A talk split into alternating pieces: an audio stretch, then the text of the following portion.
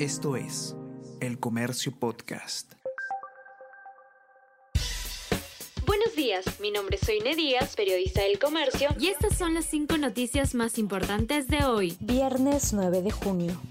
Congreso insiste a bicameralidad en una tensa votación. La iniciativa para restablecer el Senado logró 86 votos, pero no los 87 necesarios para evitar el referéndum. Debate se mantiene abierto por pedido de reconsideración y cuarto intermedio. Se opusieron Perú Libre y otras bancadas de izquierda. Acción Popular, Somos Perú y Bloque Magisterial tuvieron posturas divididas. Durante debate, Alba pidió a Paredes que variara su voto.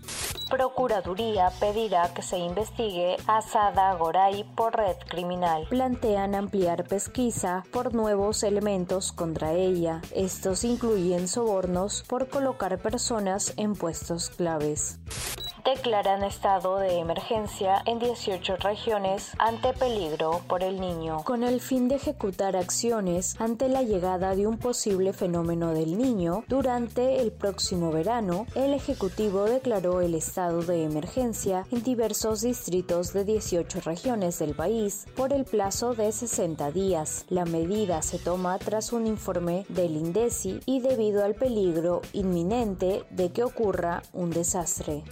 Trump enfrenta cargos por el caso de documentos secretos. Fiscal Jack Smith presentó acusación formal contra el expresidente de Estados Unidos, quien se entregaría a las autoridades el próximo martes.